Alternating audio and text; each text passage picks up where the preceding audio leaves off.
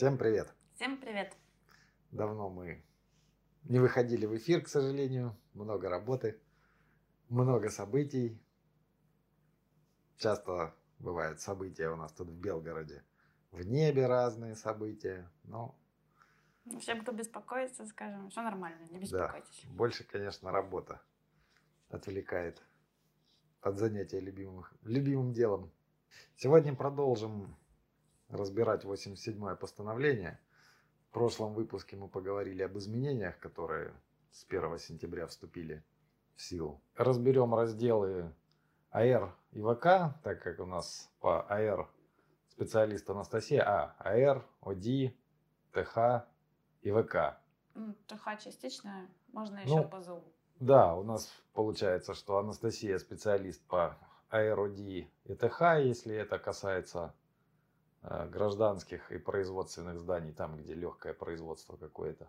Ну, в принципе, да. Там. Ну, а я ВКшник, да. Ну, еще разберем ПЗ, поскольку мы оба были ГИПами, выпускали проектную документацию целиком и проверяли проектную документацию целиком. То есть это мы можем точно рассказать. Но еще плюс ПЗУ, поскольку тоже ПЗУ Анастасия проектировала, и мы его и проверяли. В общем, в итоге сегодня мы рассмотрим ПЗ, 87 постановление, что прямо разберем по пунктам, что в нем писать и что в нем рисовать. По нашему мнению, как проектировщиков, экспертов, ГИПов, и людей, которые объекты проводили через государственную и негосударственную экспертизу. Конечно, это не стопроцентное мнение в последней инстанции, да, это наше видение этого дела вот на основании нашего опыта работы. Да, нужно оговориться, что в зависимости от вашей экспертизы, может быть, какие-то интересные другие требования. Да, все, все от местности. Многое, вернее, еще зависит от местности. Данная информация, наверное, будет полезна для гипов, архитекторов и, соответственно, инженеров, проектировщиков водоснабжения канализации. Ну, может, еще и ПЗУ, я надеюсь. Да, если там есть отдельные люди, которые проектируют УДИ, да, просто вот дело в том, что я, например, долгое время, когда это 87-е появилось, вообще не обращал внимания на то, что там написано, потому что был еще малоопытен и вообще некоторые пункты своего 87-го раздела ВК даже прочитать полностью не мог, потому что как-то засыпать начинал.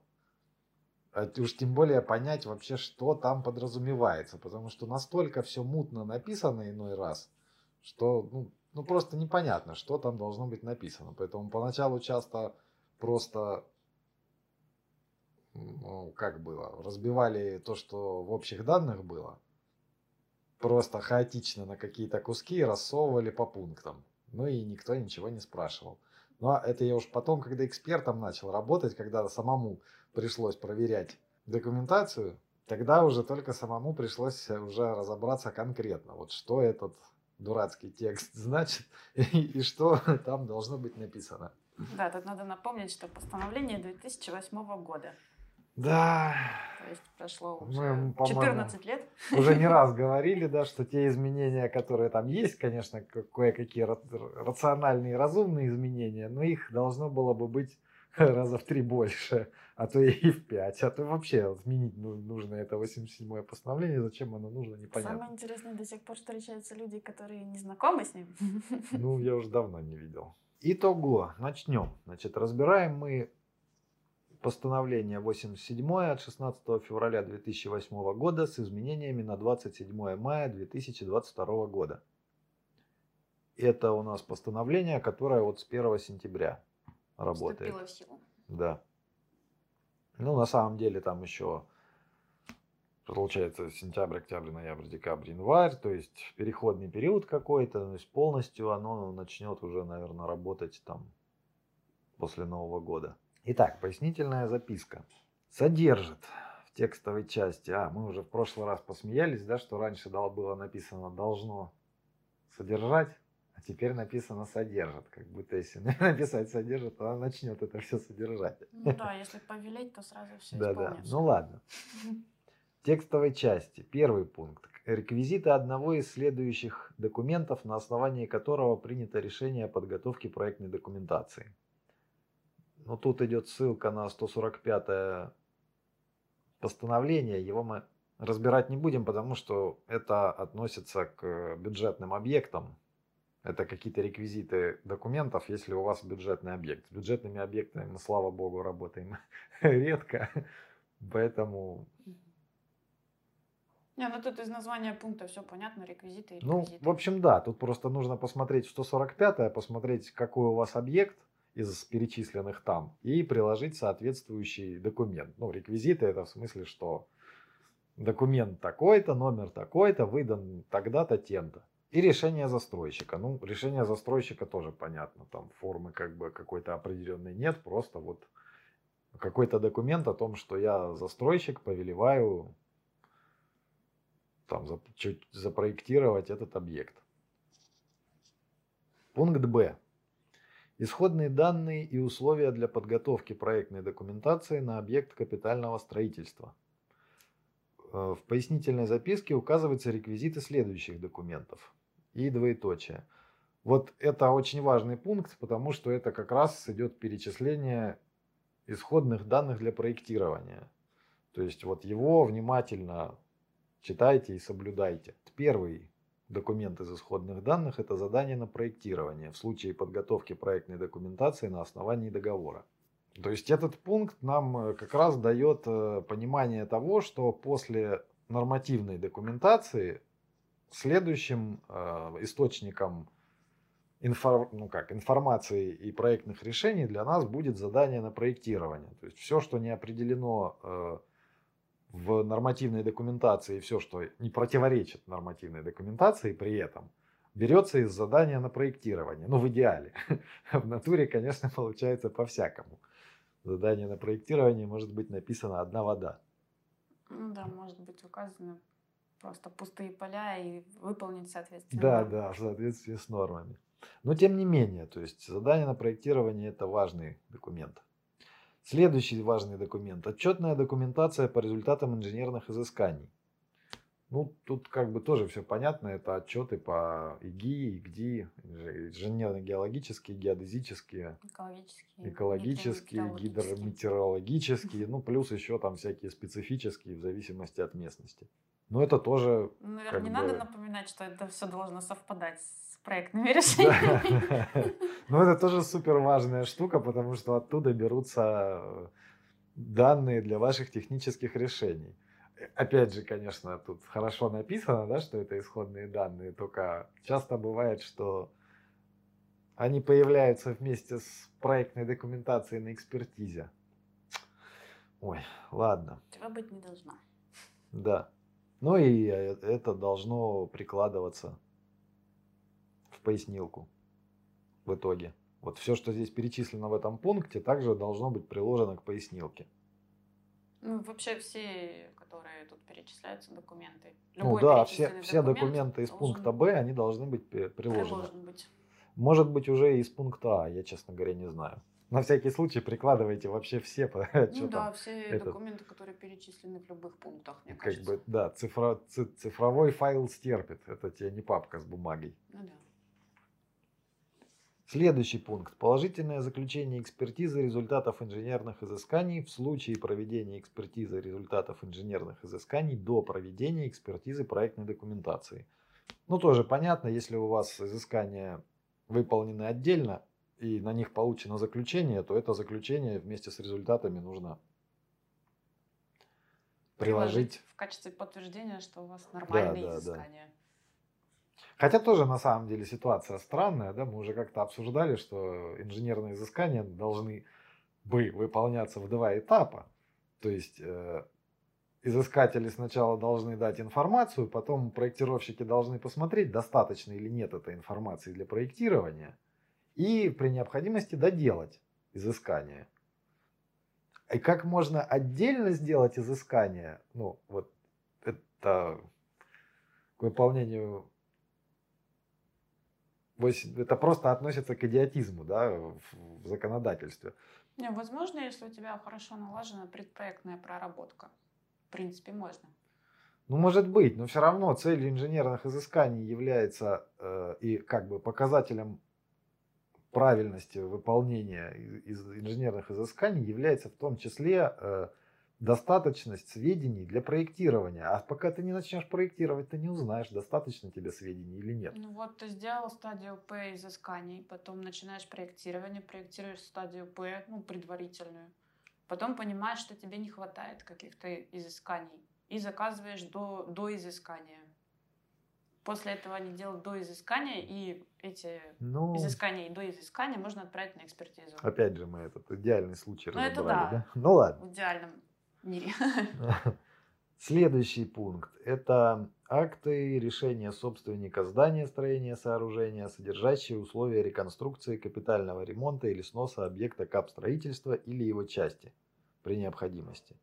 Ну, то есть у нас получается, что, ну, соответственно, если мы проектируем реконструкцию, капремонт или снос объекта, нам нужно, чтобы хозяин этого объекта решил сделать, да, и формализовал это в документе, который мы документ... Э, Дал свое добро. Да, и этот документ мы должны приложить э, к ПЗ, потому что это как бы основание, да, что... А, это еще касается, кстати, объектов, которые сносятся попутно на Ну, участке. здесь всех, да, тут вот написано капитальный ремонт, снос объектов. Типа вот вы застраиваете площадку, там стоит какой-то гараж, ну, и вам кажется, что он бесхозный, но нужно найти его ну, собственника. На демонтаж тоже нужно, на да. На демонтаж, да, числе. взять его разрешение. Да. Ну, либо сделать себя собственником. Соответственно, да. Ну, и самому выписать разрешение. Ну, либо это маленький лайфхак, снести его заранее, Или... чтобы его не было на съемке. Еще можно его снести уже со съемки просто. Не, важно, что там заранее, потому что экспертиза, это, экспертиза проверяет, что на съемке, а не что там в натуре. Поэтому Photoshop вам в помощь. Это вредные советы. Это вредные советы, да. Не надо так делать. Так, следующий документ в исходных данных. Это выданный в установленном порядке градостроительный план земельного участка, предназначенного для размещения объекта капстроительства. Тоже важный пункт, потому что градплан – это тоже один из важных документов, откуда мы черпаем информацию ну, для выполнения в проекте. И тоже, как обычно, он нередко бывает в конце. Хотя сейчас, по-моему, немного положение улучшилось с градпланами, когда сроки установили выдачи. Все-таки стало получше. Дальше. Технические условия подключения. А, еще, подожди, про градплан. В градплане также прописываются градостроительные регламенты, которым подчинен участок. То есть э, какие-то могут быть попадаться специфические ограничения. Мне вот такое попадалось. Там прописываются в том числе зауиты и другие ограничения там по проценту застройки, проценту озеленения, парковки. В общем, много, много важной информации в градплане. Ну, градплан, да, где-то мы уже, по-моему, говорили. Градплан это важный документ, его нужно внимательно изучать, потому что там действительно сейчас уже прописываются ограничения, всякие непосредственно для этого участка требования. Но я бы сказал, что все равно не нужно думать, что вот вам в градплане сейчас все прям вот ну, все то, точно подсказка. и четенько напишут. Градплан хорошо, его нужно внимательно изучить, посмотреть, как, что там на участке э, нужно делать, но еще неплохо бы все равно посмотреть э, там ту же кадастровую карту, например, посмотреть, какие зоуиты есть на кадастровой карте, а, что еще... там в изысканиях написано, потому что, может быть, не вся информация в градплане указана. Еще есть такой тонкий момент. Э, мне попадались уже градпланы, ну, они вообще такие все должны быть, в них указаны технические условия на подключение к сетям. А, ну, вообще-то да. То есть э, и те ТУ, которые вы прикрепляете к проекту в качестве исходных данных, должны совпадать с теми ТУ, которые указаны в градплане. Но мне ни разу не попадался градплан с указанными ТУ. Вот. Для тех э, регионов, у кого это указывает, у кого-нибудь, да, вообще, внимание. Вообще интересно, у кого-нибудь ТУ в градплане указывается? Мне попадались, вот, особенно вот э, республики. А, да? Да. Круто. Ну, нашей субъекты. Круто, мне не попадались. Там вот где более-менее порядок, там указывают. Ладно, хорошо. Ну и как раз плавно переходим да, к техническим условиям. на подключение объекта КАП строительства к сетям, если функционирование проектируемого объекта капитального строительства невозможно обеспечить без подключения такого объекта к сетям инженерно-технического обеспечения. Ну, то есть понятно, если у нас, если мы проектируем там отопление электрическое, то нам ТУ на газ не нужно брать, да? То есть нам нужны ТУ только на электричество. Ну или если вы проектируете какой-то бесхозную избушку в поле, тоже не нужны, где нет там ни рабочих мест, ничего такого. Да, следующий пункт. Документы о согласовании отступлений от положений технических условий. Ну, то есть это, я так понимаю, какие-то письма дополнительные к техническим условиям. Опять же, не знаю у кого как, у нас обычно просто технические условия меняют и все. Но я так понимаю, если какой-то небольшой населенный пункт и там бюрократии еще не очень много, то там просто сами тех условия проще поменять. А если уже это какой-то большой объект и там серьезное это, серьезные тех условия, то заново пересогласовать тех условия уже долго и, ну, да. это и проще, конечно, сделать ну, этот отдельную там справку дополнительную тех условиям. Дальше. Разрешение на отклонение от предельных параметров разрешенного строительства, реконструкции объектов капстроительства. Ну, это то же самое изменение, только уже не к тех условиям, а к градплану. Да? То есть град, градплану может быть отдельный документ, который разрешает отклонение от того, что там указано. Следующий пункт.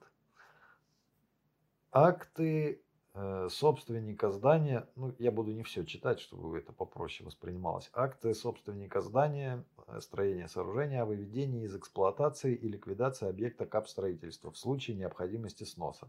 Ну, это вот то, о чем мы раньше сказали, да, то есть, если у нас что-то есть на площадке, что нужно сносить, то нужно, э, чтобы собственник выдал бумагу. Mm-hmm.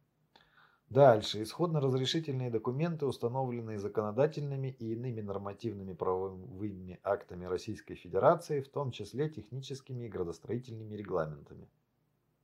Ну, в общем, все что угодно, что вы еще хотите прикрепить. Ну да, все что угодно, что еще может быть вашей исходкой. Ну, все типа... что угодно, что оправдывает ваш бардак в проекте. Ну, спецТУ там или что там еще бывает, кроме спецТУ. Ну, какие-нибудь эти повеления кого-нибудь. Там повелеваю, что вам можно нарушить ну условия ну, да. парковки. Да, да. Дальше. Решение федерального органа исполнительной власти, органа исполнительной власти субъекта Российской Федерации или органа местного самоуправления о признании многоквартирного дома аварийным и подлежащим сносу при необходимости сноса многоквартирного дома. Ну, в общем, тоже, по-моему, Понятно. Не нужно комментировать. Следующее. Обоснование безопасности опасного производственного объекта в случаях, предусмотренных частью 4 статьи 3 ФЗ о промышленной безопасности. И положительное заключение экспертизы промбезопасности такого обоснования, внесенного в реестр заключения экспертизы промбезопасности. Ну, в общем, тоже понятно. Опасные производственные объекты – это вообще отдельная большая тема которой ну, я небольшой специалист, практически никакой, поэтому ничего врать не буду. Так, пункт В текстовой части. Сведения о потребности объекта капитального строительства в топливе, газе, воде и электрической энергии.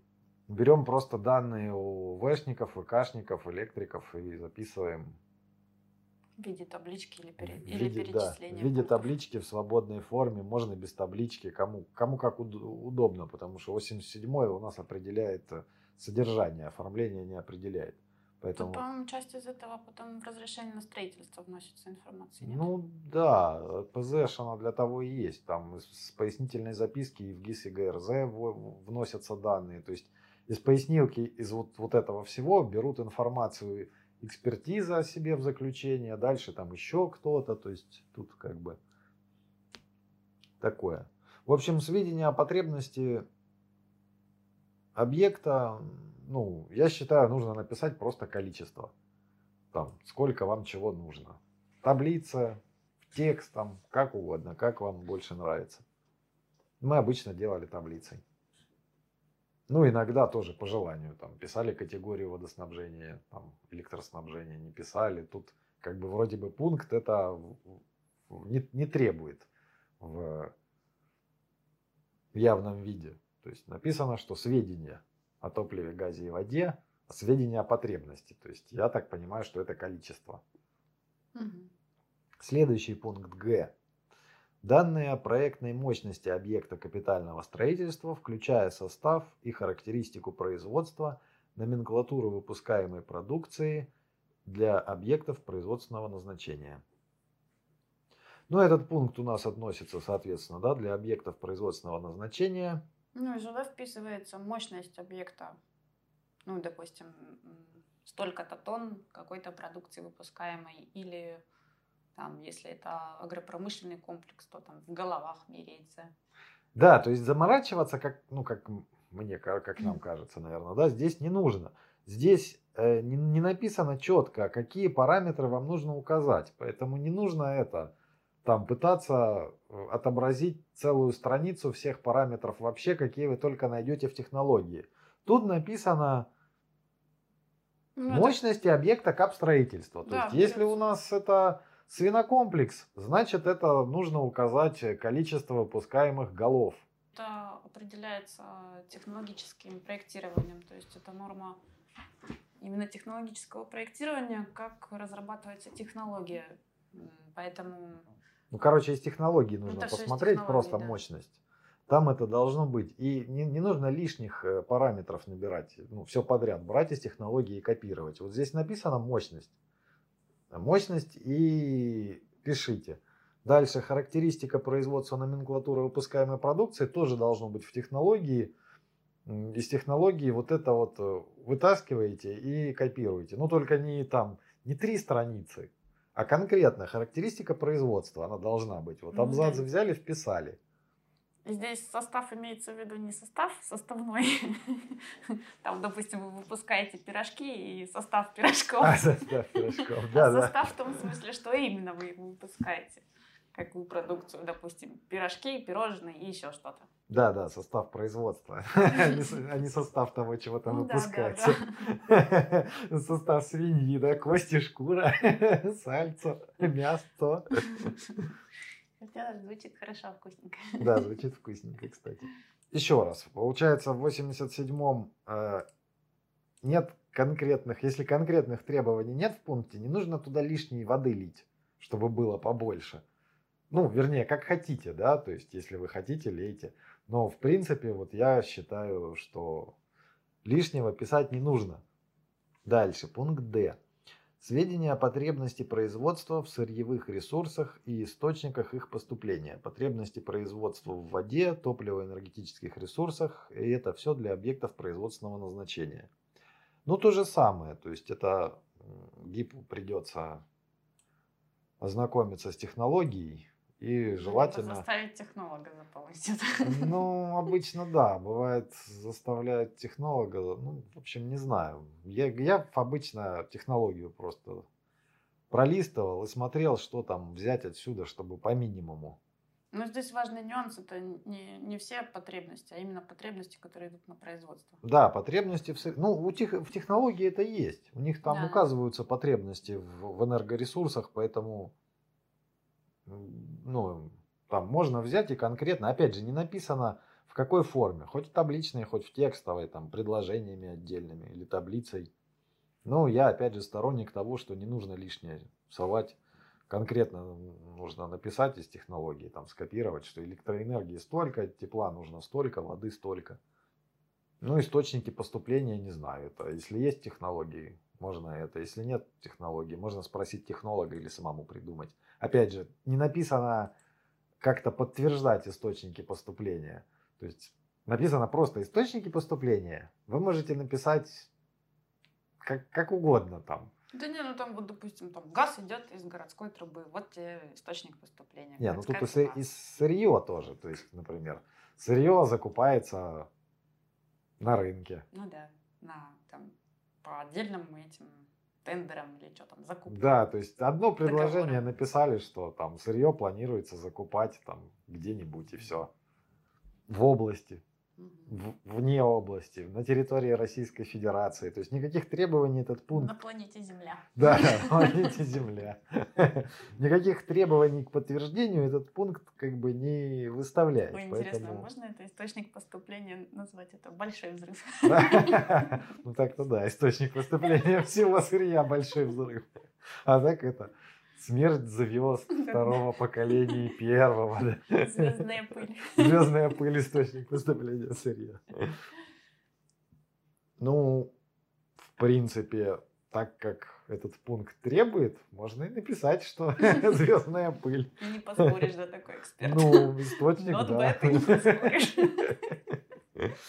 Да если прочитает кто-нибудь. Не, ну, наверное, прочитает, потому что ПЗ на экспертизе читают, они ее переписывают. Не факт, не факт. этот. Что у нас есть эксперт по ПЗ отдельный? Не, эксперта нет, они ее просто переписывают. А, ну да, да, да. Поэтому там приходится читать, потому что они, ну, не то, что переписывают, Ctrl-C, Ctrl-V, ладно, они ее вписывают, когда заключение готовят, информацию из ПЗ берут. Так, следующий пункт.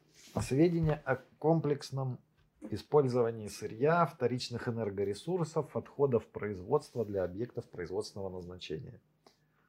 Ну, тут также э, запариваться не нужно, если в технологии есть об этом информация то Ну да. взяли, написали. Если об этом информации нет, написали, что не требуется или ну, не используется, да, что Да, не используется или не производится. не используется, не требуется. Ну, там, так, для наводки скажу, что это пункт о том, что у вас, допустим, комплексное использование сырья, что у вас идет вот там, поступает, допустим, полиэтиленовая крошка. Из нее там делают мешки, а из отходов делают какую-нибудь нить, которая еще куда-нибудь идет. А, понятно, комплексно. Типа до последней Да, сырье что вот, используется до типа, последней до крошки. последней крупиночки. Там, что в агропромышленном комплексе, что там кур тушки идут на продажу, головы там на корм, лапы еще на какую-нибудь дрянь на удобрение. Там, типа, Ну там все идет в дело. какашки Перья, еще как-то да, используют и все такое. Ну, все общем, идет в дело. это. Костная мука там. Потом вторичные энергоресурсы – это про использование, допустим, ну, того же там, пере- ну, А, метана. да, Свиного. отходов в качестве э, В качестве источника энергоресурсов. Да. То есть, Но да, это не- если у вас образуются побочные какие-то не всегда бывает, вещества. наверное. Ну да, это очень редко. Очень не всегда деле. бывает, да. Ну и Вот, это все и должно про быть отходы, технологии. Производство комплексное, что там, использование отходов. Ну, Но это тоже редко очень бывает. ну как-то можно, да, иногда там использовать отходы, там, допустим, образуется шлак от как- чего-нибудь коксующегося. Ну да, его можно И- размолоть, например, и да, там сделать какую-нибудь строительную или шлакоблоки, да. Но это все в технологии должно быть. Это обязательно должно быть все в технологии, поэтому ну, неплохо бы ГИПу просто не э, отдавать э, ТХшнику эти пункты на заполнение, а самому прочитать ТХ и заполнить, потому что вот ГИПы, обращаюсь к вам, ТХшнику все равно, э, что там будет написано. То есть, если вы ему просто как бы в приказном порядке даете, на вот на эти пункты заполни, ему все равно, он там может написать любые, любые кулимули. Он за это ответственности не несет. После того, как вы его кулимули вставите в свою записку и подпишетесь под всем этим, ответственность несете вы. Поэтому я бы советовал, конечно, самому прочитать э, технологию. Заодно, может, там какую-нибудь ересь заметите. Самому технологию прочитать и вставить все это. Вы вот пока будете вставлять в пояснилку эти данные, уже дополнительно как-то хоть немного там просветитесь в технологии. Будете представлять хоть что у вас там где. Ну и вообще нормальный процесс производственный в области проектирования как бы предполагает, что ГИП знаком Ну да, с тем да. зданием, которое он проектирует. Ну, всякое бывает, ладно. Ну, конечно, Тут да, мы, мы ни- никого не порицаем. С- Порицаем. Ситуация сложная, а? Я Порицаем? порицаю. Ну ладно. Не, ну, конечно, порицаем, да. Ну, я как бы порицать порицаю, но я понимаю ситуацию, что люди загнаны, деваться некуда. Поэтому, с одной стороны, конечно, порицаю, а с другой стороны, ну, понять можно. Ладно, отвлеклись. Ж. Сведения об использовании возобновляемых источников энергии и вторичных энергетических ресурсов. Ну, опять же, я бы сказал, что немножечко... А, это пункт уже для всех Для всего, объектов. Да. это для, для всего, это для, для всех. Ну, допустим, вы поставили панельку одну солнечную на крышу. Можно про нее сказать. Но я, я вот молодец. Я так подозреваю, что в нашей, этой, в нашей стране э, возобновляемые источники энергии бывают очень редко. Да, я, кстати, как-то, как делала ну, исследование на эту тему. В общем, исследование э, пришло к выводу, что у нас э, самый нормальный этот источник это какашки. Если будет время, Анастасию по, по это уговорю наконец-то это исследование как-то облечь в какую-то форму и тоже сделаем по нему передачу, потому что результаты интересные. Рекламы-то много э, всяких там ветрогенераторов, там солнца, этих посолнечных батарей, ну, короче, возобновляемых этих энергоресурсов независимых. Но на самом деле, к сожалению, на территории практически там всей населенной территории России, России практически невозможно. Да, толку от этих э, ресурсов ноль. Вот так вот у нас это. Ну, это, ну, как бы ничем, ну, ничья вина, это просто да, такая просто, география. Просто у нас такая география, что особо но нам тут либо нужно какие-то свои придумывать, да, возобновляемые, но все вот эти вот, все, что есть сейчас, оно практически у нас не имеет, не, ну, не, как это, нерационально это все, и толку от него вообще никакого нет. Ну и, кстати, про какашки тоже. Тем смешнее смотреть на, когда заказчики приходили, там, наслушавшись каких-нибудь, им лапшу на уши навешали, да, что сейчас они поставят у себя там на семиэтажке на крыше поставят две солнечных панели, и сейчас мы тут этими панелями будем освещение хотя бы сделаем.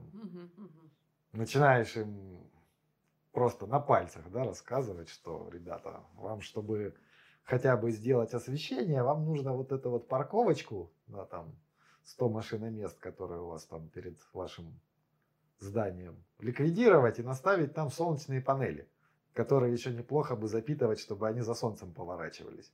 Еще нанять человека, который их протирать будет от грязи. Ну, в общем, в общем, фигня это все. Ну, и следить за их состоянием.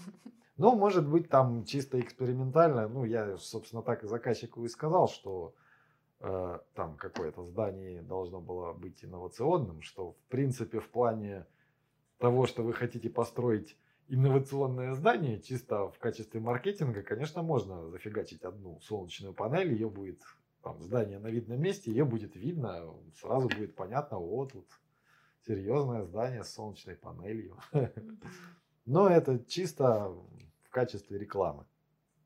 То есть, если у вас это есть, ну, соответственно, пишите. Соответственно, э, возобновляемые там эти источники энергии должны будут быть описаны в каком-то из разделов. Соответственно, берете э, а, тут даже тут просто сведения об использовании. То есть вы пишете либо есть, либо нет. И что есть. Если ну, что-то есть, пишите есть вот это, вот это. Если нет, значит ничего нет. Все. Просто не используется. Да, просто не используется. З. Сведения о земельных участках, изымаемых для государственных или муниципальных нужд, о земельных участках, в отношении которых устанавливается сервитут, публичный сервитут и или заключается договор аренды, субаренды. В случае изъятия земельного участка для государственных и муниципальных нужд. Э, ну, здесь имеется в виду, что может быть такая ситуация, что по участку проходит, э, ну вот у вас такой участок, на котором есть ограничения.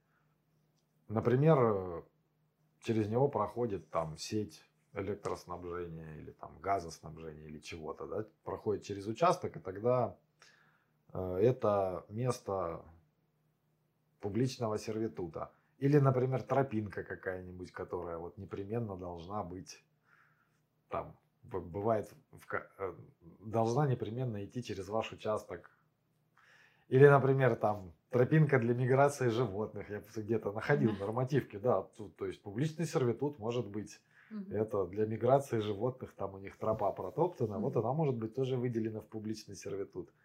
То есть это какое-то ограничение на участке, оно должно быть прописано в градплане. У меня больше всего попадались проезды. Ну, про, проезды, да, тоже. Типа проезд должен быть куда-то дальше, и вы с ним ничего не можете делать. Да, это вот какое-то такое место, с которым вы ничего не можете делать, оно как бы, хоть и на вашем, ну, в смысле, на участке заказчика, оно как бы ему не принадлежит, и налагает какие-то на него ограничения или обязательства. Поэтому про этот, информация о публичном сервитуте будет указана в градплане, ну, должна быть указана, да, на всякий случай, опять же, вы еще раз перестраховались, посмотрели по кадастру, чего там есть. Ну и записали, то есть есть публичный сервитут, вот такой, вот его описание, оно будет в градплане или на кадастре. Ну, если нет, соответственно, ничего нет, все, все ок. Пункт И. Сведения о категории земель, на которых планируется разместить э, или размещен объект капитального строительства. Это Тоже в градплане. Нет, это из выписки. выписки. Ну, в, в градплане, в градплане тоже должна есть, быть. Ну, из выписки это обычно берется, потому что выписка самые точные сведения дает. Но выписки сейчас нету, как исходных данных. Это раньше было, когда в градплане совсем была левая информация. Сейчас это берется информация из градплана. Но опять же, я вот как, как старый перестраховщик рекомендую вам, конечно, проверять градплан, э, сверять с э, кадастровой картой. А, еще эту информацию можно найти в ПЗЗ вашего населенного пункта. Проект планировки и застройки. Нет, правила землепользования. Правила, плав, правила землепользования и застройки. Да. Если они есть. Правила, правила и расплавила. Если они вообще есть. В общем, э, ну да, конечно, самая актуальная информация о категории земель в выписке, но дело в том, что выписка не является исходным данным исходными данными для проектирования. Поэтому вы за, заставить заказчика дать вам выписку не можете. Вы можете посмотреть сведения в градплане. Если в градплане сведений, не, ну, как бы, на всякий случай еще посмотреть, э, что там в кадастровой карте. Если они не совпадают, тогда уже показывать это заказчику и говорить, что товарищ, давай выписку, потому что, ну, это вы экспертизе потом будете, будете доказывать, что а вот в градплане было написано вот так, мы вот так сделали, а на самом деле что-то другое, да, а мы же не знали, ну, вас заставят все переделать, поэтому... А, вот. ну еще и на публичке это есть. Ну, я же говорю в публичке, я же говорю кадастровая mm-hmm. карта. Я имею в виду под, кадастр, под, под кадастровой картой публичную кадастровую карту Росреестра. Заходите на сайт Росреестра, там есть кнопочка «Публичная кадастровая карта». Находите там свой участок и получаете много информации. В принципе, если у вас какие-то там есть сомнения, то можно самому выписку эту, заказать. Да, заказать без подписей, ну, задешево. Ну, то есть, ну, если вам прям сильно надо, сильно невозможно получить информацию по-другому. Ну, короче, неофициальная стоит 65 рублей, по-моему, последний раз была. Ну, а официальная наверное, 300. С год назад уже?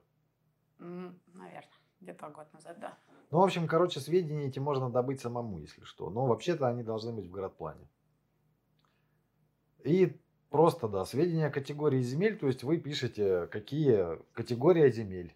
Вот такая-то, все, больше ничего да, не там надо. этот пункт так и называется, категория земель, да, не боль, надо ничего придумывать. Больше, больше ничего не требуется, да.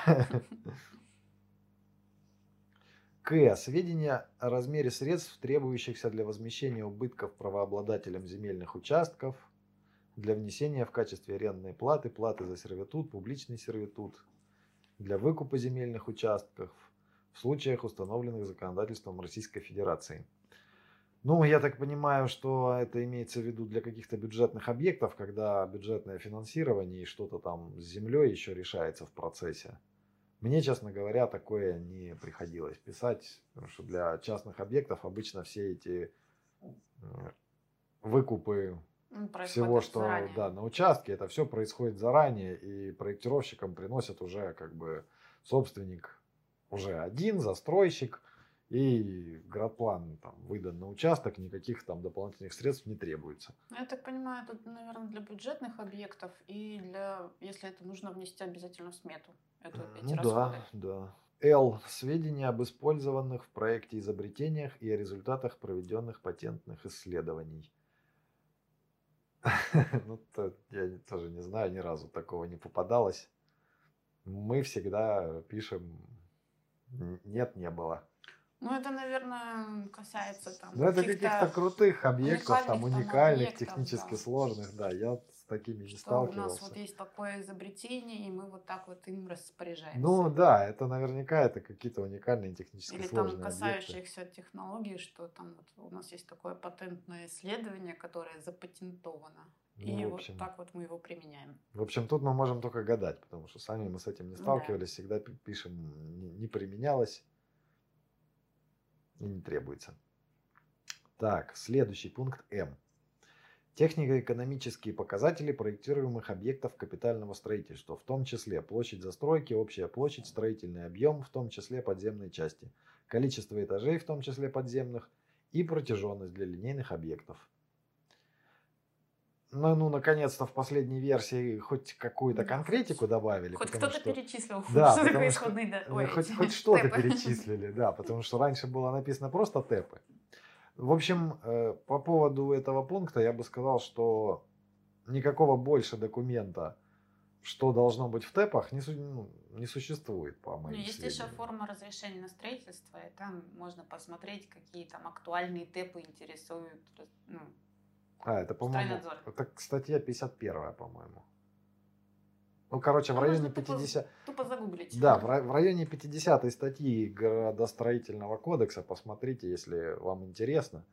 То есть э, от вас не требуется здесь э, три страницы всех показателей, которых, которые возможно вытащить из проектной документации. От вас не требуется. Пункт требует вот то, что в том числе здесь перечислено. Площадь застройки, общая площадь, строительный объем подземной части, надземной части, количество этажей подземных, надземных. Для линейного объекта вообще только протяженность. Вам не нужно выдумывать там, ну, сидеть, сочинять какие-то еще дополнительные тэпы. То, что здесь требуется, написали и все. Если экспертиза хочет чего-то еще, ну, напишет замечание, добавите. Да, их там выдумывать не нужно, но нужно проверять, чтобы они сходились по всем разделам. А мой личный совет ГИПам м, всем сказать проектировщикам, чтобы если у них нету в 87-м перечислении технико-экономических показателей, чтобы ни в коем случае не писали их в своих разделах. Потому что вот там на экспертизе объект туда-сюда, туда-сюда гоняют, там, блин, 8 раз изменились эти тэпы, в итоге в разных разделах что попало. Поэтому советую там, если у вас их конкретно нету по 87-му их перечисления, не писать. Да, бывает, что это, бывает, что там кто-то тэпы написали, написал гиб там тэпы в пояснилке, а потом все проектировщики взяли и себе еще дополнительно просто повставляли таблицу с тэпами зачем-то, с описанием здания зачем-то, да, в каждый раздел, хотя это не требуется. Взяли, повставляли, а потом у нас что-то по тэпам изменилось и по описанию здания что-то поменялось, а у кого-то осталось старое, у кого-то совсем старое, да, кто-то один раз поменял, а в итоге в э, пояснительной записке вариант вообще третий или четвертый. Мгм. Поэтому не нужно, ну, по нашему опыту, не нужно выдумывать тэпы, кроме тех, что написаны тут, или если вам по каким-то причинам еще нужны, да, дополнительные, ну, может, заказчик какие-то выдвигает требования, там, что-то еще указывать, или вам для вашего объекта нужно указать, ну, например, вот здесь нету, ну, хотя мощность в другом пункте, мощность производства для производственных объектов Мгм. указана. Не, могут быть специфические там. ну, какие-то, да. Ну, я так по- предполагаю, что в техническом задании можно, ну, в задании на проектирование установить э, специфические требования, там, допустим, коэффициент использования площади какой-нибудь. Ну, соответственно, нужно прописать, конечно, его определение, потому что Да лучше вообще таких лишнего. коэффициентов нету. Лучше вообще сюда ничего лишнего не писать, потому что вы все равно будете вносить какие-то изменения, тэпы будут меняться и... Нет, это я имею в виду со стороны заказчика. Вот, допустим, мы заказываем, вот как тогда было проектирование дома Со, со многоквартирного. стороны заказчика вообще бывает кто-то, кто может написать задание на проектирование? Ну, появляется служба заказчика медленно. Ну, Не появляется. знаю. Ну ладно, ну ну. Ну, допустим, вы э, в ТЗ можете установить э, коэффициент использования площади. То есть, допустим, что, ну, к примеру, 70% площадей должны быть продаваемыми. То есть вы проектируете многоквартирный дом ради того, чтобы его уже продать. И это вот для вас это норма прибыли. и вы устанавливаете для проектировщика определенные ограничения. Но это тогда уже заказчик должен требовать от проектировщика, чтобы в ТЭПах было написано, Да, я именно про была это написана говорю, реальная что- цифра. А, я понял. да. Нет, если ты в ТЗ как заказчик это прописываешь, то экспертиза должна проверять на соответствие ТЗ. Ну, должна. Ну, должна, да. Ну, я, я сомневаюсь, Ну, что это она будет в идеальном проверять. мире, кстати, Если можно. ты, если ты как заказчик хочешь, чтобы это было, ты сам должен проверить, есть это у проектировщиков или нет, и соответствует он действительности или нет. Потому Я что, думаю, да, если тебе хватило мозгов написать это, то сам проверяй. да, потому что на самом деле эти тэпы, типа там площади, ну, в, в AR есть тэпы, нет? Да. А, есть тэпы в AR. Ну, вроде были, если, конечно, последние там эти не изменились. То есть, а откуда эти показатели-то? Из AR и из ПЗУ брать? Да, А, эти ПЗУ. вообще из ПЗ из ПЗУ здесь нет Площадь показателей. застройки тоже есть ПЗУ. А, ну да, площадь застройки. То есть площадь а, ТЭПы, вы вот эти, то, которые указаны в пункте М, площадь застройки берете из ПЗУ, а остальные берете из АЭРа, собственно, и все. Ну, там тоже есть На этот, этом. с площадью застройки вечно. Ну, Бардак. ладно, это может Это отдельно отдельная поговорим тема, да. Так, следующий. Н. Сведения о наличии разработанных и согласованных специальных технических условий в случае необходимости разработки спецТУ. Ну, в общем, тоже все понятно. Есть, нужно написать, что Сведения о наличии просто. Пишешь, что вот разработаны такие-то реквизиты, все. ну, что есть спецТУ, вот такие реквизиты. Мгм. Все. Или там при проектировании применялись спецТУ. Вот такие реквизиты. Или не требуется, не, не применялось, не, не применялись спецТУ. Все. Пункт О. Данные о численности работников на объекте капстроительства и их профессионально-квалификационном составе. Господи, числе рабочих мест и другие данные, установленные заданием на проектирование и характеризующий объект капстроительства для объектов непроизводственного назначения, кроме жилых зданий. Ну, это типа в случае, там, допустим, не производственных, а таких странных смешанных там объектов, типа офисное здание на такое-то количество рабочих мест или там, Но это все, опять же, должно быть в ТХ. ну да. Численность тут, работников, тут именно профессионально-квалификационный состав, это все должно быть в ТХ. Число рабочих мест. тут еще и другие данные, установленные заданием на проектирование. То есть это должно быть задание на проектирование. То есть э, это э, задание, касающееся разработки технологии здания, но именно основные данные. То есть, допустим, когда разрабатывается гостиница, отправным данным э, э, для, разра- для ее разработки именно является количество мест. Там, если вы столовую разрабатываете, именно количество мест является отправной э, вот этой вот характеризующий объект капитального строительства. Да, должно быть написано это количество, там, количество зрителей, например, там, Да, бассейн да, на да. столько-то посетителей, на столько-то на зрителей. мест. Нужно указать это, да. То есть это именно, именно та Какие-то величина. уникальные характеристики для конкретного объекта. Это как-то называется технологическая какая-то цифра, которая определяет именно. Ну, понятно, для конкретного объекта какая-то диктующая характеристика.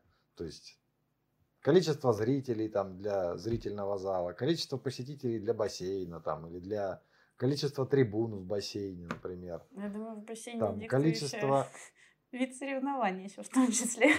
В общем, какие-то уникальные характеристики для объекта. Пункт П. Сведения о компьютерных программах, которые использовались при выполнении расчетов конструктивных элементов зданий, строений и сооружений. О, смотри-ка, добавили конструктивные именно. Конструктивные там были все время. Я поэтому я все время смеялся, когда в этот пункт начинали там впихивать все программы для пожарных расчетов, для расчетов по охране окружающей среды. Ну, короче, просто писать автокад, там, архикад, еще что-то. Читайте внимательно, да, здесь написано, что программы для расчетов конструктивные. То есть вы должны программу, ну, только конструкторскую программу, в которой выполнялись расчеты, если таковая имеется. Да должна быть по-любому. Ну, одно дело, что она должна быть, а другое дело, лицензионная ли она. Ну Если да. она не лицензионная, то стоит ли вообще-то писать ее тогда?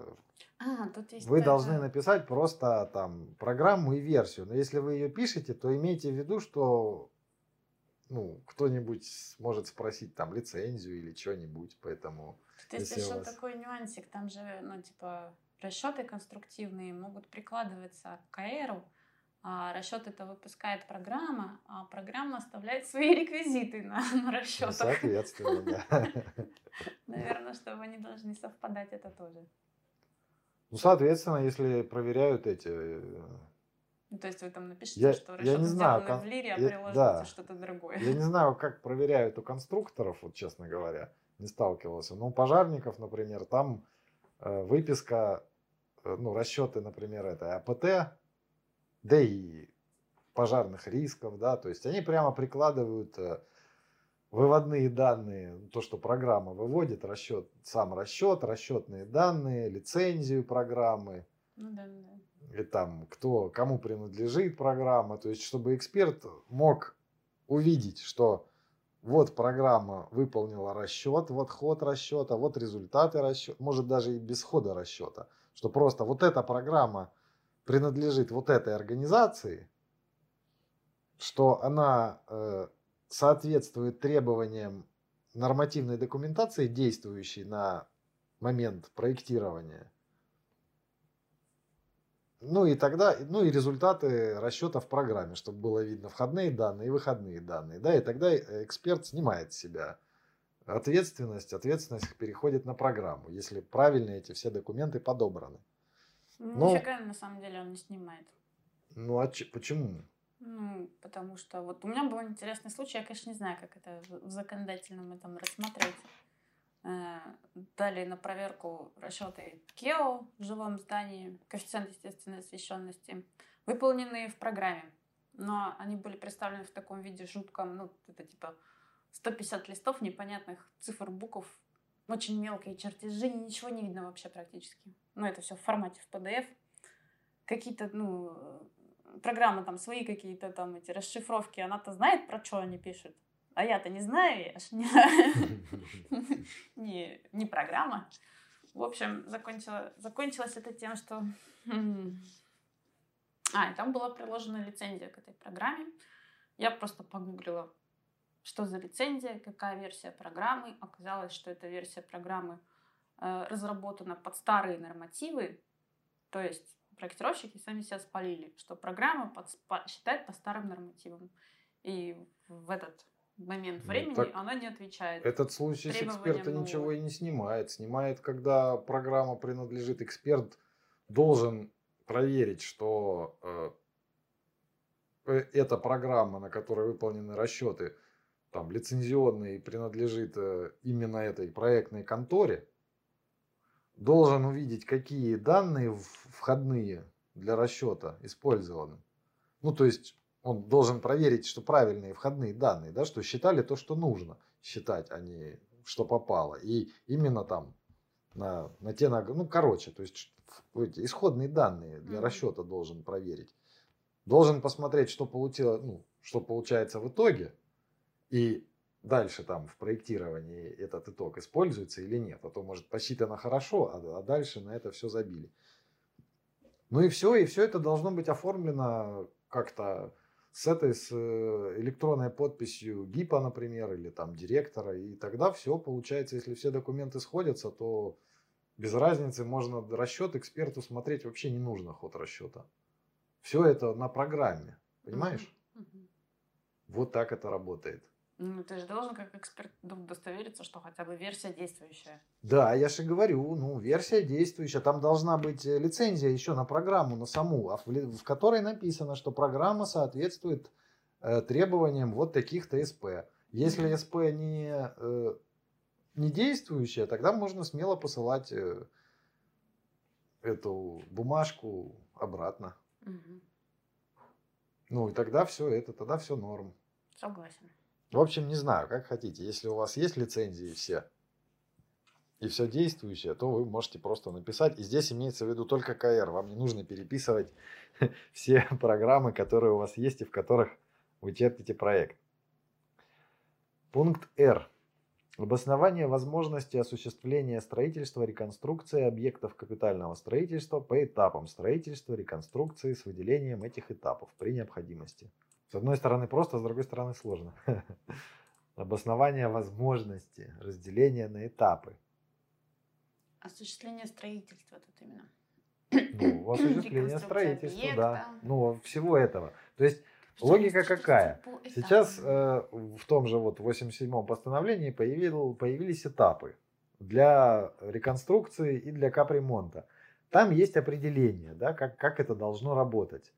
Имеется в виду, что есть определение этапа в начале 87-го постановления в пункте 8, да? Угу. Вот, в 87-м постановлении в пункте 8 есть определение этапа строительства и реконструкции. Еще одно определение этапа строительства и реконструкции есть в 145-м постановлении. Это о государственной экспертизе. Это пункт 2. Да, но все еще действующее. Там вот в 87-м определение короткое, в 145-м определение на почти что страницу, ну, больше, чем полстраницы. Ну, если там откинуть э, всякие разные государственные ну, бюджет, объекты бюджетного финансирования, всякие там специфические там порты, нефтегазопроводы и все вот это вот, то э, упрощенно разделение на этапы должно обеспечивать, чтобы каждая часть, каждый этап мог эксплуатироваться автономно то есть независимо от других частей. Мог ну, ввестись и эксплуатироваться автономно. Это на самом деле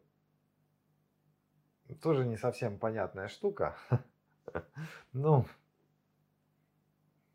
ну, тут поясняется в скобках, то есть независимо от да, строительства специально в скобках написано, то есть, частей этого объекта. То есть независимо, потому что получается, что э, вот чисто юридически, согласно этому определению, нельзя строить, э, если вот вы хотите э, построить длинный, например, э, жилой дом, там, состоящий из, не знаю, пяти секций, и вы хотите, вот первая секция у вас делается ввод в первую секцию энергоресурсов, например, ну, воды, да, вот, ввод воды, и по подвалу он дальше идет в следующие секции, то вы не можете выделить в отдельный этап следующие секции. Потому что у вас следующие секции не будут, э, ну, если вы ими проходите экспертизу раньше, чем, например, первым этапом. Потому что у вас следующие секции не будут автономными. Чтобы они были автономными, нужно делать в каждую свой ввод. Например. Ну, соответственно, да. Да, то есть, но все все равно так делают, поэтому тут нужно... Ну, этот пункт на самом деле допускает спекуляции. Тут же не написано при вводе по порядку. Там не важно, там написано, что должны быть автономные, то есть независимо от остальных. А у тебя блок-секция, в которой нет ввода, она не это. А я, допустим, она могу, не независима от могу остальных. назвать первую блок-секцию частью 1, а первую и вторую частью 2. Как ты на это отреагируешь как эксперт? В смысле частью 1, частью 2? Ну, я второй частью назову вместе эти блок-секции. Ну, типа, я поставила одну блок-секцию, вот она эксплуатируется автономно, запитанная от одного ввода. Ставлю вторую секцию, но называю этапом первую и вторую.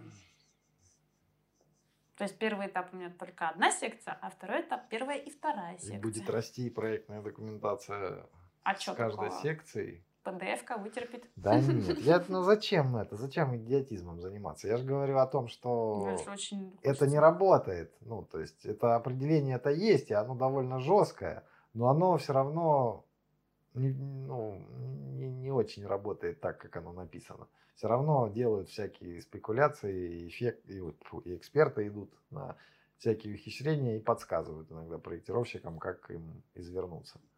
В ну, общем, потом... здесь вам нужно в этом пункте написать, э, если у вас разделение на этапы, вот и описать, что у вас разделение на этапы, этапы могут эксплуатироваться там автономно. Ну, или, или написать цепочку, да, например, прописать цепочку, что сначала будет строиться первая, ну, первый этап, как бы, что следующие этапы, ну, например, если у вас завязан там ввод энергоресурсов на первый этап, ну, тогда опишите, что сначала предполагается к строительству первый этап, а дальше уже там по порядку. Что, например, строительство чисто по порядку предполагается. Тут еще есть интересный этот момент в определениях этапа, что в отношении объектов производственного назначения Под этапом строительства также понимается комплекс работ по планировке, благоустройству, озеленению и освещению территории. Но это мы в прошлый раз разбирали, когда разбирали 87 если вы не помните. Ну, может быть, кто-то не помнит.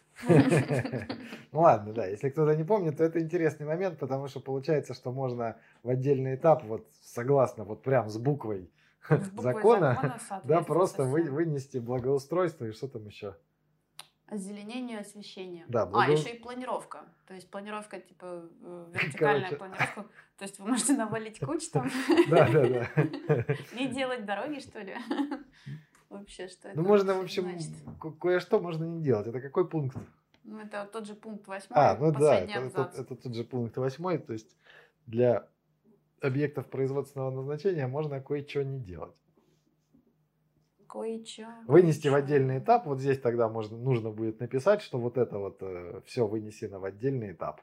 А если и это все, понимать, и можно что... не делать. Ну, тут как бы написано слово «также», ну, то есть можно еще что-то, да? То есть... Не-не, это что о том, что, то есть, допустим, стоит производственное здание, оно может уже эксплуатироваться автономно, как, как написано в, в начале да, этого пункта. Э, а рабочие будут ходить по темным улицам из грязи. А, нет, ну то есть мы же об этом и говорим, что можно вынести в отдельный этап и не делать вообще. Ну, типа у меня этап будет там лет через 50. Ну да, ну, никаких же требований не выдвигается к тому, когда это должно быть сделано. Это этап, он не нужен. Ой, интересненько. Ладно, интересный пункт, да. Так, пункт С. Сведения о предполагаемых затратах, связанных со сносом зданий, строений и сооружений, переселением людей, переносом сетей для объектов капстроительства, финансируемых с привлечением бюджетов. А еще каких-то средств юридических лиц. Ну, это все имеется в виду, когда там участвуют бюджеты. В общем, это для бюджетных объектов я не знаю. Тут мы не знаем, где, откуда брать эти сведения. В бюджетных объектах мы так не разбираемся. Пункт Т. Идентификационные признаки объекта капстроительства, предусмотренные ФЗ техрегламента безопасности зданий и сооружений. Ну, здесь, здесь нужно залезть в этот самый техрегламент. Это 384 ФЗ, статья 4. И тут прямо перечислены идентификационные признаки. Это первый назначение, второй принадлежность к объектам транспортной инфраструктуры – Третий – возможность опасных э, природных процессов. Четвертый – принадлежность к опасным производственным объектам. Пятый – пожарная и взрывопожарная опасность. Шестой – наличие помещений с постоянным пребыванием людей. Седьмой – уровень ответственности. Соответственно, просто прямо вот так и пишите один назначение здания. Э, согласно там в начале 87-го это производственное, непроизводственное, линейный объект. Да назначения. Дальше принадлежность к объектам транспортной инфраструктуры там принадлежит, не принадлежит. Возможность опасных природных процессов явлений, там техногенного воздействия, тролливали, это все, эта информация должна быть в изысканиях, э, ну, наверное, геологических, э, экологических, гидрометеорологических. Если есть, то пишется, если нет, то, ну, соответственно, нет опасных природных процессов и явлений. Принадлежность к опасным производственным объектам, соответственно, принадлежит или не принадлежит. Пожарная, взрывопожарная опасность. Тоже пишите там класс или что там. Ну, такой-то пожарный, такой-то взрывопожарный. Так, назначение у кого? Ну, назначение вы как гипсами должны знать по 87-му постановлению определить, да? Принадлежность к объектам транспортной инфраструктуры, опять же, вообще все эти показатели должны быть в задании на проектирование, вообще-то.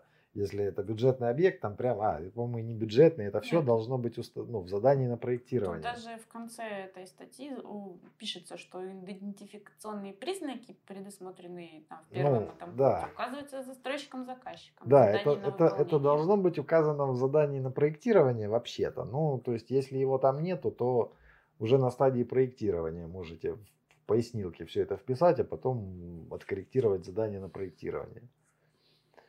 То есть, ну, принадлежность к объектам инфраструктуры, понятно, она должна быть задание на проектирование, там понятно, что у вас за объект и к чему он принадлежит. Возможность, а, ну, понятно, возможность опасных это в изысканиях. Ой, я что-то по второму кругу пошел. Принадлежность к опасным производственным объектам тоже понятно. Ну, он у вас либо принадлежит, либо нет, так и пишите. Пожарная взрывопожарная опасность это с пожарником. Нужно выяснять у него из раздела. Наличие помещений с постоянным пребыванием людей это кто там, архитектор, Ну, Технолог. это архитектор, технолог и пожарник и определяют. пожарник, да, это у у них нужно выяснять. Ну и тоже Есть тут как бы. определение вот этому наличия помещений. Помещение с постоянным пребыванием людей, и там есть определение для этого. Оно тоже меняется, так что проверяйте. Ну да, ищите определение, есть поиском ищется. Ну и вы- здесь вы просто тоже пишете, есть или нет помещения, то есть никаких требований к подробному описыванию не нужно. Ну, хотите, напишите. Не хотите, не пишите, я так считаю. Уровень ответственности тоже есть ГОСТ э, по определению уровня ответственности. Там тоже просто ищите ГОСТ на уровень ответственности. В общем, там тоже все довольно просто определяется. Это 384 ФЗ, статья 4. Если что, вот переписывайте это в идентификационные признаки. Дальше, пункт У. Перечень документов по стандартизации, используемых полностью или частично на добровольной основе для обеспечения требований технических регламентов. Ой, дальше еще в скобочках длинный текст, не буду пере- из числа, доку- а, из числа документов по стандартизации, включенных в перечни документов в области стандартизации, в результате применения которых на добровольной основе обеспечивается соблюдение требований технических регламентов. А, это пункт в это введен недавно. Это, короче, пункт про то, что все СП, ГОСТы, перечисленные во всех Нет, разделах, вы нет, должны из числа, нет, из числа документов, Не э, включенных добровольные, да. добровольный перечень. То есть, по-моему, чтобы не морочить голову, просто берете текущий добровольный перечень, который, по-моему, скоро отменится, и вписываете прямо все скопом в это. Все скопом вписываете в этот пункт, пусть на экспертизе сверяют. Нет, это там? делается просто, чтобы это, экспертам было легче. Они тоже возьмут Ctrl-C, Ctrl-V сделают и все. Ну, в общем, абсолютно бессмысленный, по-моему, пункт. Но тут, слава богу, вот есть в скобочках лайфхак, что именно из числа документов, включенных в перечень. Берете перечень, копируете его полностью и вписываете в этот пункт. Если там... листов 20, по-моему. Ну и что? Ну, не, ну вы хотите перечень, их есть у меня, например. Ну, по, не, по я бы так и сделал, например. Ну, вы как бы хотите лишнее удалите. Пройдитесь по списку. Не, ну, как бы по-хорошему, да, нужно А пусть, удалить. ну, по-хорошему, да, надо лишнее удалить, но я бы это, пусть экспертиза напишет замечание, удалите лишнее. Так и экспертизе будет приятно замечание написать можно. И вы как бы отработаете, да, ответите на замечание. В общем, не знаю. Я, я бы написал прямо все, весь список туда втулил. Тем более, что он скоро отменится, втулять будет нечего. Ну, совсем отменится. А, а там 4 этих, там же 4 СП осталось в Нет, добровольном 4 в списке. обязательном осталось. А, в обязательном. В добровольном все остальные. А, ой, у меня уже голова поплыла. Ну тогда вообще проблем нет. Добровольный список текущий втуляете и все. Ну, нельзя просто написать вот такой-то добровольный список, там не смотри. Нет, тут написано перечень документов. Не, ну можно попробовать, кстати, как лайфхак, можете попробовать. Я тоже, кстати, попробую, когда это буду делать. Я попробую написать, что перечень документов приведен в и название текущего э, списка добровольной, ну, те- текущего добровольного перечня. Если мне напишут привести именно перечень, тогда я копирну весь этот перечень прямо, да, весь перечень прямо в пункт. Вот, вот так вот. Вот так будем делать. Ну, а вы как хотите. То есть, в принципе, можно взять этот перечень, там, поубирать ненужные. То есть, тоже, тоже не- немного времени, да, взять и там лишнее, просто самому там почитать. Там же, наверное, есть что-нибудь про нефтедобывающую отрасль, там еще чего-нибудь, еще чего-нибудь. Если у вас там школа, ну, вы можете сами взять, поудалять там на свой нос лишнее и все. Мгм. Следующий пункт F. Заверение проектной организации, осуществляющей подготовку проектной документации, о том, что проектная документация подготовлена в соответствии с, ну, в общем, клятвой ГИПа.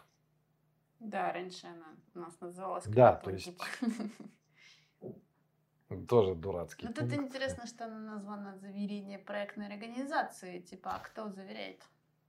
Директор, ГИП, кто? ГИП. Просто печать. Ну тут не указано, что кто. Ну, то есть, нет, здесь не указано, ну, получается, что в этом пункте нужно просто написать, что проектная документация соответствует вот всему этому. Ну, пункт переписать, Ну, и название пункта переписать, дописать к нему, что проектная документация подготовлена в соответствии с требованиями, указанными в пункте 5, и, Короче, и далее, переписать. да, и далее по тексту переписать, и все. Мгм.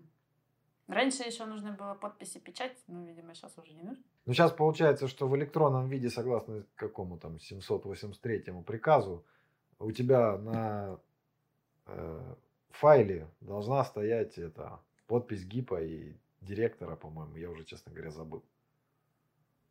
То есть сам файл заверяется, Мгм. и, соответственно, ну, это подпись на файле и есть заверение того, что написано в файле. Мгм.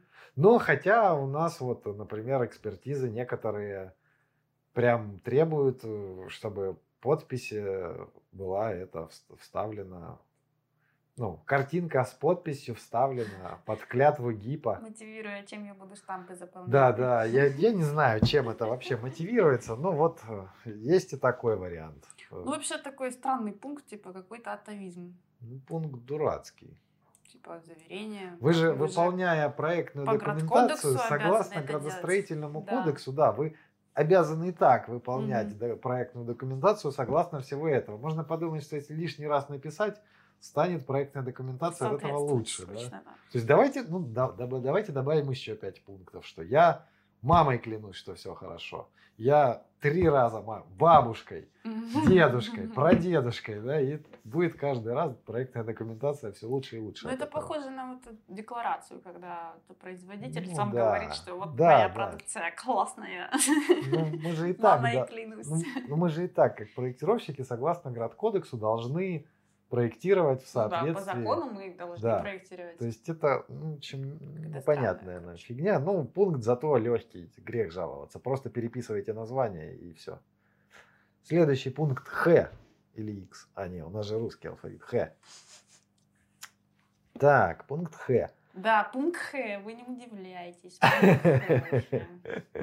Сведения о разделах и пунктах проектной документации, содержащих решения и мероприятия по обеспечению соблюдения требований энергоэффективности, оснащенности зданий, строений, сооружений, приборами учета используемых энергетических ресурсов, э, промышленной безопасности, а, обеспечение соблюдения требований промышленной безопасности для опасных производственных объектов. Ну, еще один идиотский пункт, наверное, не знаю, для чего он нужен. Ну, в общем, получается, Ну, что он того, что довольно легкий. убрали, надо это переписать. вы э, просто можете этот пункт заполнить один раз и навсегда. Потому что согласно, ну, все же делают э, стадию П по 87-му, ну, А, Б, В по пунктам, да, Мгм. и вы поэтому можете как гид просто пройтись вот по всему 87-му и записать, что и записать себе в шаблон записки, что сведения об энергетической эффективности содержатся раздел 5 подраздел 2 пункт Б, пункт В, пункт Г, раздел 5 подраздел 3 пункт Б, пункт В, пункт Г. Ну, это же сразу в этой, сразу в 87-м написано, в каких пунктах должны Ну да, да. быть эти сведения. То есть вы можете сразу это все переписать один раз и все. Да, И- тут как бы надо обратить, что это не просто сведения, а сведения о разделах и пунктах. Да, то есть вы просто пере- переписали разделы, пункты и все. Про вот про энергоэффективность, оснащенность зданий, строений, сооружений, как бы. Зачем непонятно, но написано. Да, зачем непонятно, делать. ну да. Ну просто тоже хорошо, что один раз это все переписать по 87-му и дальше вам там на несколько лет хватит шаблона. А так, по промышленной безопасности, Ну, то же самое. соблюдение Только требований по промышленной безопасности. безопасности тоже, я вот не знаю, в 87-м тоже, наверное, какие-то ссылки есть, тоже можно написать э, ссылки, ну, про, по тексту 87 поискать и сразу вписать ссылки и больше не возвращаться к этому вопросу. Ну, это если есть, да, если, особо, если опасный производственный объект. А если нет, то ничего не писать, соответственно. Так, пункт С. Ты сколько ж тут пунктов? Уже до Ш. Да, осталось три буквы только. Господи, да. А, нет, четыре. Ну, Родина в опасности. Четыре, четыре пункта осталось. Что дальше делать, я не знаю. Наверное, цифры использовать. Не знаю, будет пункт Я1, Да. Я2, Я3, Я4, да? Так, С. С. Сведения о назначении и функционально-технологических особенностях объекта КАП строительства в соответствии с заданием на проектирование и классификатором объектов капитального строительства по их назначению и функционально-технологическим особенностям, утвержденным федеральным органом исполнительной власти. Э, В общем, это есть перечень объектов по функционально-технологическим особенностям.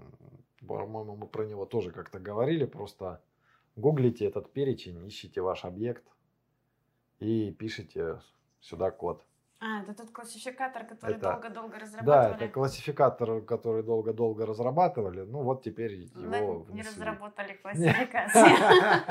Да, мы как-то смеялись, что там, или я не помню уже, обсуждали или нет, там классификация какая-то кривая была, прям вот совсем кривая классификация. Кривая классификация в классификаторе, это, конечно, радует. Классифицировали, классифицировали и не Да, доклассифицировали. Ну, в общем, тоже довольно просто. То есть вы этот э, скачиваете.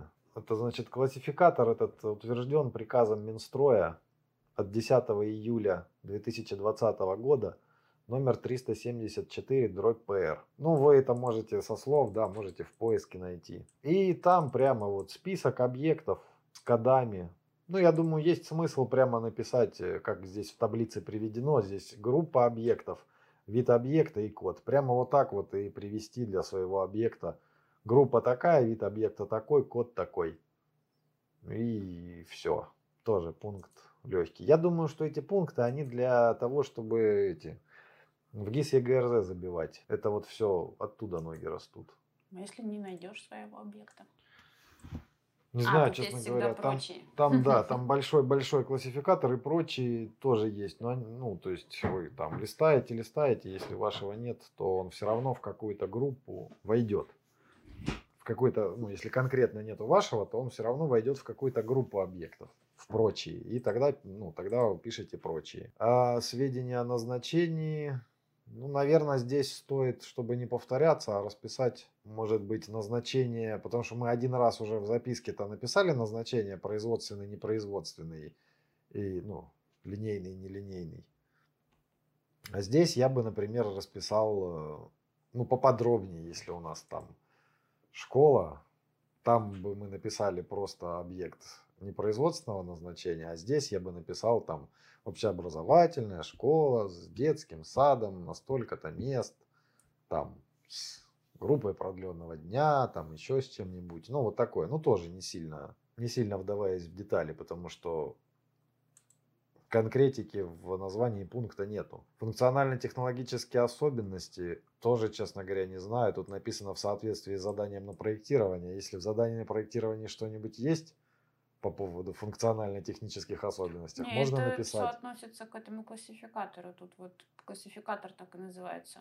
По их назначению и функционально-технологическим особенностям. То есть это часть названия классификатора. Да, но дело в том, что Типа ты просто эту классификацию приводишь и все. тут написано сведения о назначении функционально-технологических особенностях в соответствии с... заданием на проектирование и классификатором. Вот со слова классификатором это все относится к названию Так тут написано, что сведения нужно привести, а в классификаторе нет никаких сведений, там просто классификация и все. А тут требуется сведения какие-то дать. Короче, тоже можно методом тыка действовать. Сначала взять, не заморачиваться, просто привести данные из классификатора. Если экспертиза напишет, что напишите еще там чего-нибудь, э, сведения какие-нибудь, то дописать сведения. Ну и вы уже будете знать на следующий раз, что вашей экспертизе нужно. Что ваша экспертиза имеет в виду. Потому что, ну, понимаешь, о чем я? Тут написано сведения о Назначение назначении и функционально-технологических особенностях. Вот я смотрю в классификатор. Первая строчка. Э, объекты выращивания винограда, здание сушки винограда. Я бы привела, что вот у нас сведения о назначении здания сушки винограда, функционально-технологические особенности, там такое-то количество винограда. Я бы просто переписал эту таблицу в том виде, в котором она есть, и все. Ну, тут из таблицы тебе только одна строчка нужна. Одна строчка из таблицы с шапкой таблицы. Вот и все. Как, как она есть. Шапку из таблицы и одну строчку. Все. Угу вот в табличном виде быстро и, и ясно. Если нужно экспертизе что-то еще, пусть напишут, что им еще нужно. Так ты же сам говоришь про сведения. Ну, это я, это я к тому, что, на мой взгляд, пункт как-то идиотски написан. Ну да, если приводить сведения, то получится повторение других что, Да, пунктов. что нужно привести какие-то сведения. Какие сведения? Ну, взять, возьмите из таблицы просто. Ну, в общем, ладно, понятно. Можно переписать таблицу, и вроде как это подходит. Если это не подходит, опять же вам замечания напишут, ничего страшного, допишите что-нибудь еще. Так, дальше, пункт Ч. Сведения о наличии проекта рекультивации земель в случаях, установленных пунктом 10 правил проведения рекультивации и консервации земель, утвержденных постановлением правительства номер 800 о проведении рекультивации и консервации земель. Ну, тут, соответственно, если у вас такое есть, нужно ознакомиться с указанными документами. Сейчас, тут как короткий пункт 10, кстати, можно привести. Проект подготавливается в составе проектной документации на строительство реконструкцию объекта кап строительства, если такие строительства реконструкции приведут к деградации земель и или снижению плодородия земель сельскохозяйственного назначения или в виде отдельного документа в иных случаях. Ну, видимо, в составе проектной документации это имеется в виду, что рекультивация не наоборот, не нужен плодородный слой, а в случае, когда приведет к деградации земель или снижению плодородия сельхозназначения. То есть, если вы собираетесь строить на землях сельхозназначения, то нужно выполнять рекультивацию. Вот в каком разделе это предусматривается? Ну, в ОСе, по-моему. В ОСе точно. То есть, вот уточните у, у осника, что там у нас по рекультивации есть или нет. Если что-то есть, да, вы узнаете, да, от Осника вы все равно узнаете, потому что пункт называется «Сведения о наличии проекта рекультивации». Угу. То есть нужно уточнить у, у Осника, что есть у нас проект рекультивации или нет.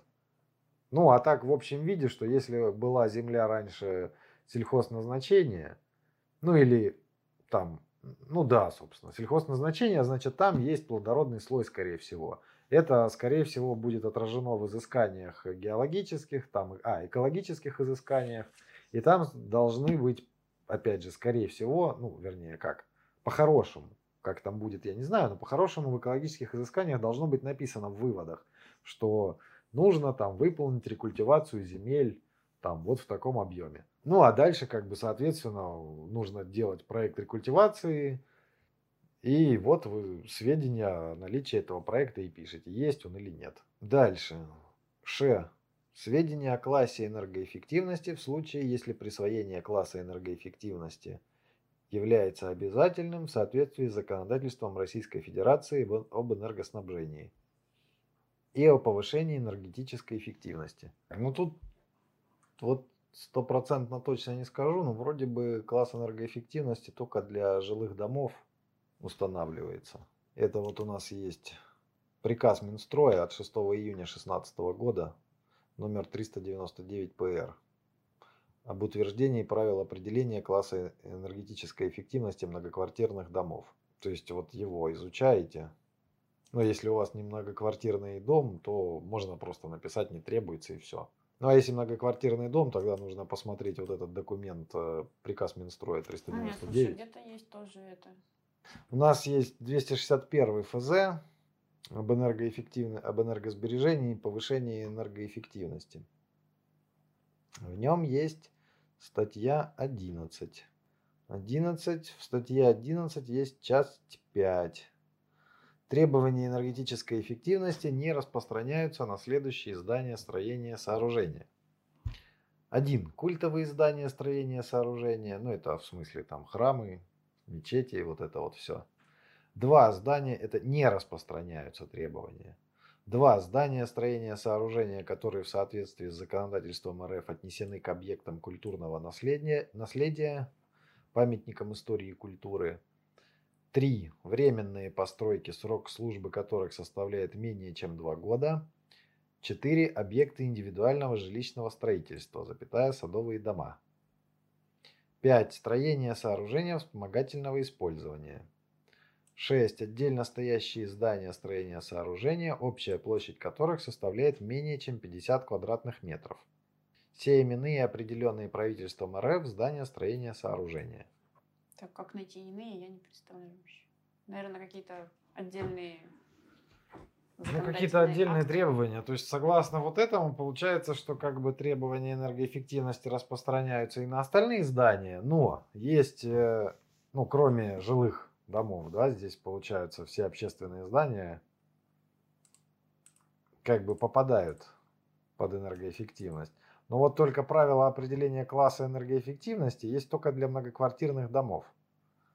И поэтому, наверное, можно написать там, что ну, не требуется, да, если у нас не многоквартирный дом, то не требуется. А если у нас многоквартирный дом, тогда придется изучать приказ Минстроя номер 399 ПР от 6 июня 2016 года. Вот два от это 261 ФЗ и приказ Минстроя номер 399 от 6 июня 2016 года. В итоге э, для жилья нужно делать, а для остального можно попробовать написать, что объект не относится к объектам, для которых необходимо устанавливать класс по энергоэффективности. Да, там есть еще интересный пункт в этом ФЗ, что этот класс устанавливается раз в пять лет. То есть это как бы... Ну, это не для нас. Для нас он для, как бы для ну, проектировщиков ну, не, не да. очень интересный. Так, дальше. Наконец-то мы закончили десятый пункт. Буквы кончились в десятом пункте. Одиннадцатый пункт. Документы, копии документов, оформленных в установленном порядке. Ну, как оформлять копии в установленном порядке? 793 приказе Минстроя, нашим любимым написано. Указанные в подпунктах Б и Ч пункта 10 настоящего положения должны быть приложены к пояснительной записке в полном объеме. Ну, тут понятно. То есть все, что перечислено в пункте Б, вся исходка, плюс, э, э, свед... плюс э, проекты культивации земель, если он имеется, нужно приложить к пояснилке. Вот, собственно, пояснилка закончилась. Да, я думал, что как-то получится по-быстрому. Не знаю. Но нет. Я думал, получится сделать ролик сразу про с разбором ПЗ, ПЗУ, АР. Это все будет на два часа. ОДИ, да, это все будет часа на два. Ну, я как бы сразу, как ты такую идею сказал, я думаю, о, это же часов на восемь. Да, что-то я в это, в голове оно как-то быстро при, представляется. В общем, э, вот, вот что, по нашему мнению, должно быть написано в пояснилке. Что еще добавить, что пояснилку можно делать со штампом, можно делать без штампа. Это уже вам нужно определяться, как вам больше нравится, как оформлять со штампом, как оформлять без штампа. Написано в гости на проектную рабочую документацию. Ну, как обычно, как про все разделы, да, я, я сторонник того, чтобы не писать лишнего, не писать там воды. Чем больше вы туда воды нальете, тем больше можно придраться. То есть, как бы, я так понимаю, что идея в этом такая, что кажется, что там эксперт потеряется в этой куче текста, что он подумает, что какие вы молодцы, столько много написали всего. Ну нет, это или, только раздражает. Да, или, или там эксперт дурачок и потеряется в этой куче текста. Ну, дурачков, конечно, тоже хватает, но они потеряются. Это только вот как эксперт, да, вам говорю, что это раздражает, когда начинаешь читать, что в технологической части проекта свинарника, что повар тоже человек, и у него там какие-то права есть, и он там ответственный специалист и молодец. Но зачем мне это знать? Мне нужна технология, как свиней выращивать, а не поваров. А еще очень бесит, вот там, допустим, налили 100 страниц воды и при этом сделали восьмой шрифт, чтобы сэкономить место. Ну типа вы для чего делали? Навалить страниц или все-таки сэкономить место? Да, это ужасно. Вот я, ну, опять же, я не знаю, на кого попадете, но для меня это просто как красная тряпка была, когда технологию берешь, а там 150 страниц. А проверить-то надо, поэтому приходится весь этот бред читать и делать замечания по делу и, и не по делу, по тексту просто, да, что уже всякие приколы там находишь, не из, не из того объекта вставки или там вообще дурацкие какие-то записи о том, какой молодец повар. То есть, ну, кто как. Я сторонник того, чтобы лично лишнего туда не писать. Если что-то не требуется, напишите не требуется, не бойтесь. Ну, я еще это хочу напомнить, что ПЗ нужно писать внимательно и точно, потому что оттуда будут брать сведения эксперты и вносить потом реестр заключения, а оттуда потом будут брать разрешение на строительство, а оттуда потом на эксплуатацию, на ввод, на все. Короче, эти сведения пойдут по по всему циклу периода жизни здания. Ну да, и а, касательно тех же тэпов, вы как бы если напишете там очень много, а потом вдруг в процессе что-то изменится, а у вас останутся тэпы, ну, а у вас было написано много и не тех, а их все инстанции к себе переписали, да, уже. Начнутся там изменения, а сейчас внести изменения в заключение не так просто, денежку слупят, в общем, не пишите лишнего. Mm. Мне так кажется. Ну да, лучше потом написать, если потребует экспертиза. Ну да. Чем писать сразу лишнее. Я вот, да, я сторонник того, чтобы написать по минимуму. А если там экспертизе что-то надо, ну пусть скажут, что надо, добавим. Так, ну по ПЗ вроде все. И пункты кончились. Ну, в смысле, буквы почти кончились.